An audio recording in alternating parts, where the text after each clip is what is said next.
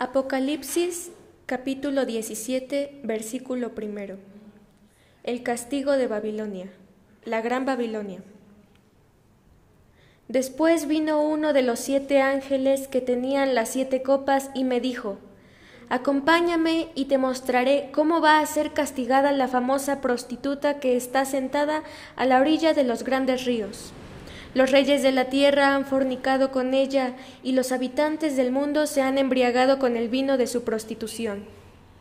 Entonces me llevó en espíritu al desierto y allí vi a una mujer sentada sobre una bestia escarlata la bestia estaba cubierta de leyendas blasfemas y tenía siete cabezas y diez cuernos. La mujer estaba vestida de púrpura y escarlata, resplandeciente de oro, de piedras preciosas y de perlas, y tenía en su mano una copa de oro colmada de la abominable impureza de su fornicación. Sobre su frente tenía escrito este nombre misterioso Babilonia la Grande, la madre de las abominables prostitutas de la tierra.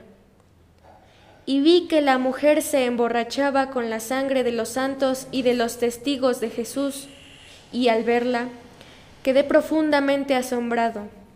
Pero el ángel me preguntó, ¿por qué te extrañas? Yo te explicaré el misterio de la mujer y de la bestia que la lleva, la que tiene siete cabezas y diez cuernos.